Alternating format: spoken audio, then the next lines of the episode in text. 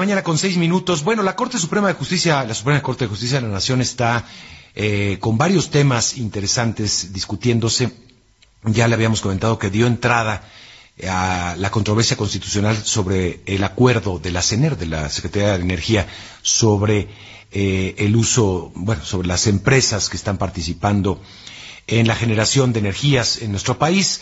Eh, y pues por lo pronto hay una suspensión una suspensión provisional a, este acuerdo que da sin efecto hasta que no se discuta el fondo de las cosas. Tiene 30 días el Estado mexicano para argumentar los motivos de este acuerdo. Pero por otra parte también hay otra serie de, procedimientos, de procesos que se han interpuesto ante la Suprema Corte, eh, sobre todo el que tiene que ver con el decreto que permite, que faculta a las Fuerzas Armadas mexicanas a participar en tareas de seguridad pública.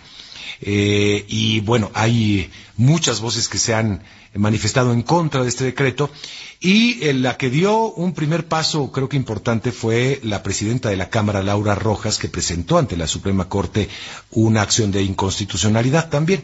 Y México Evalúa, esta organización que se ha dedicado durante muchos años al análisis de la seguridad de nuestro país, ha mencionado que avala esta eh, esta acción que presentó la presidenta de la Cámara de Diputados, Laura Rojas. Está con nosotros Edna Jaime, directora general de México Evalúe, y me da mucho gusto saludarte, Edna. Qué gusto. Hace tiempo que no conversábamos.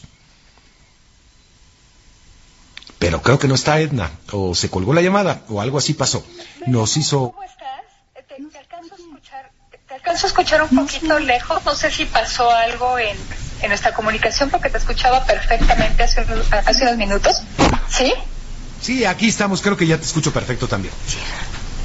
Este, Mario, mira, eh, eh pues desde México Evalúa, eh, pues pensamos que, que la ruta para recuperar la paz en este país pasa por la construcción y el fortalecimiento de instituciones civiles. O sea, va a ser muy difícil eh, eh, pues recuperar la paz, generar entornos de seguridad, pues si no tenemos policías municipales eh, que puedan, Mario, pues brindar seguridad a la comunidad, si no tenemos policías estatales, si no hay una diferenciación funcional correcta entre los distintos ámbitos de gobierno en materia de seguridad, pero la apuesta debe ser a la construcción de capacidades civiles. Las Fuerzas Armadas han estado haciendo trabajos de, de seguridad pública justamente porque tenemos una debilidad muy profunda en las instituciones civiles. Y el problema es que pues no hemos logrado encontrar la manera, el camino para fortalecer estas instituciones, entonces parece que eh, la intervención de las Fuerzas Armadas en tareas de seguridad pues eh, eh, se quedó de manera permanente. Entonces, el año pasado, los legisladores aprobaron por consenso una, una serie de reformas constitucionales, Mario, que le daban vida a la Guardia Nacional. La Guardia Nacional se concibió como una institución civil, un, una institución de con tareas de, eh, policíacas civil. Pero el presidente o eh, eh, quienes eh, diseñaron este conjunto de leyes consideraron que necesitaríamos a las Fuerzas Armadas unos años más mientras se consolidaba esta, esta Guardia Nacional. y eso quedó plasmado en el artículo quinto transitorio. Y es justamente el decreto del presidente que pues abre la puerta al trabajo de las Fuerzas Armadas en tareas de seguridad por cinco años, lo que pues está en controversia. Laura Rojas, la presidenta de la Cámara de Diputados, presentó esta controversia constitucional hace unos días. Está facultada para ello y vamos a ver, ya la, la Corte aceptó, Mario, esta esta controversia y yo creo que lo que se está dirimiendo es sumamente importante para el país porque el artículo quinto transitorio establece con mucha claridad que la participación de las Fuerzas Armadas debe hacerse de manera extraordinaria, regulada, fiscalizada, subordinada y complementaria y, pues el decreto del presidente eh, no alcanza a proponer los mecanismos para que la participación de las Fuerzas Armadas se dé de esta manera. Entonces, me parece que hay materia, me, parece que es muy importante que la Corte haya aceptado eh, esta controversia constitucional y me parece que es legal y legítima lo que hizo la diputada, presidenta de la Cámara de Diputados, Laura Rojas, a presentar la controversia constitucional. Ha estado sujeta a mucha crítica de sus propios compañeros en la Cámara de Diputados eh, que sienten que se fue por la libre, que no consideró eh, pues a las fuerzas políticas ahí representadas, pero decirte que ella tiene esa atribución y que yo celebro que eh, haya presentado esta controversia constitucional porque lo que queremos es tener claridad eh, de la manera en que las Fuerzas Armadas van a participar en, en tareas de seguridad pública, Mario.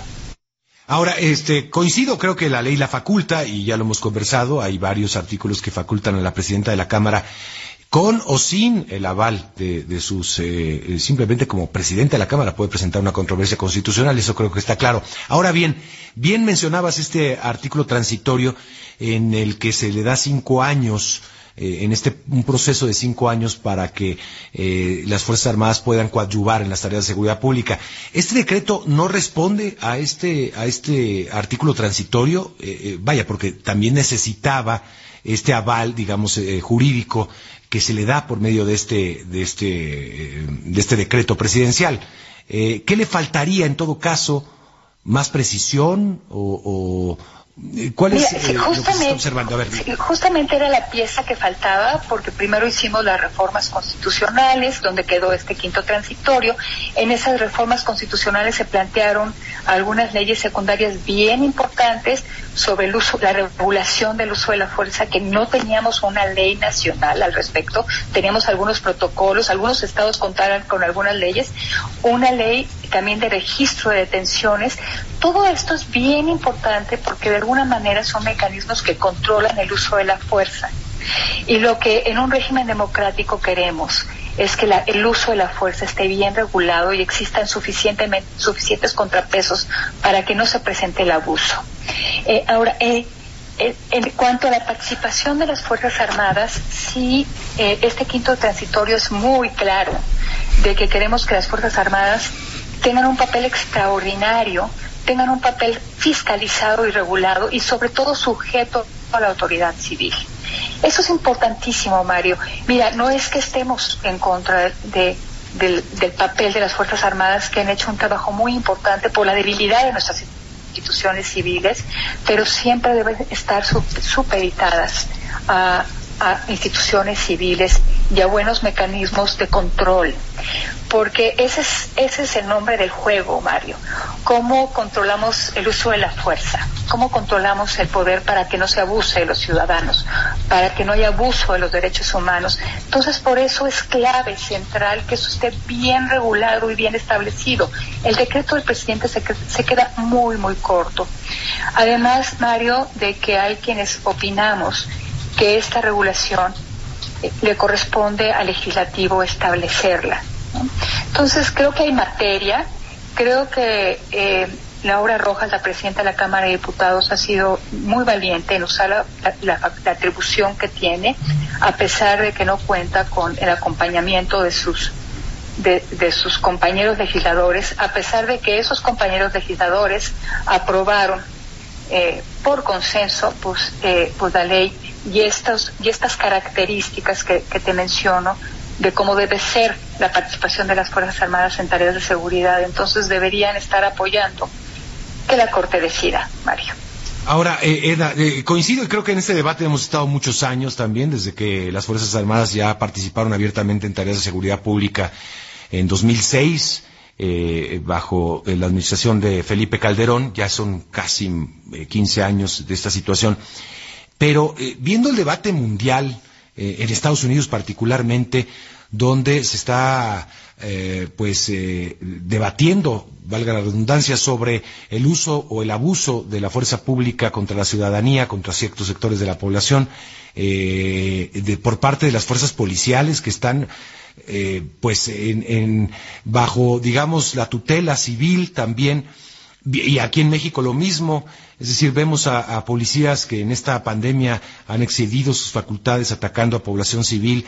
Eh, es decir, el problema no se resuelve nada más así. Eh, estamos hablando, obviamente, de, las Fuerzas Armadas, pero bueno, también, eh, es decir, el que quede supeditada la, la, acción de las Fuerzas Armadas a la Fuerza Civil no te soluciona el problema.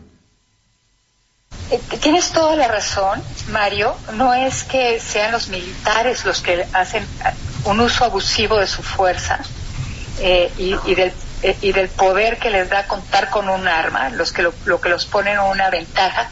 Esto es un tema de todo aquel cuerpo de seguridad que tenga el uso legítimo de la fuerza, Mario.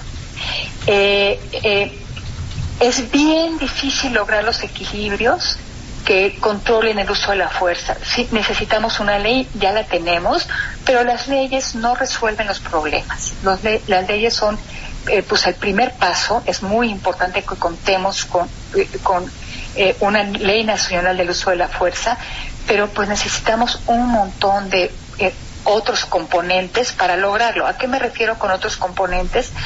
Entrenamiento, Mario. Necesitamos policías muy bien entrenadas, que entiendan de protocolos, que entiendan cómo deben intervenir, cómo deben hacer el uso de la fuerza. Hay toda una, una eh, gama de posibilidades eh, y de acuerdo a la circunstancia ellos eh, deben estar entrenados para reaccionar. No tenemos policías bien entrenados en este aspecto, Mario.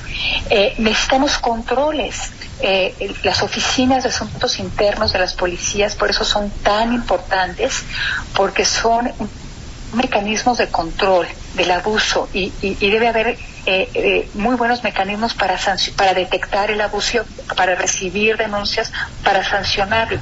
Y lo mismo y lo mismo te digo de los controles externos.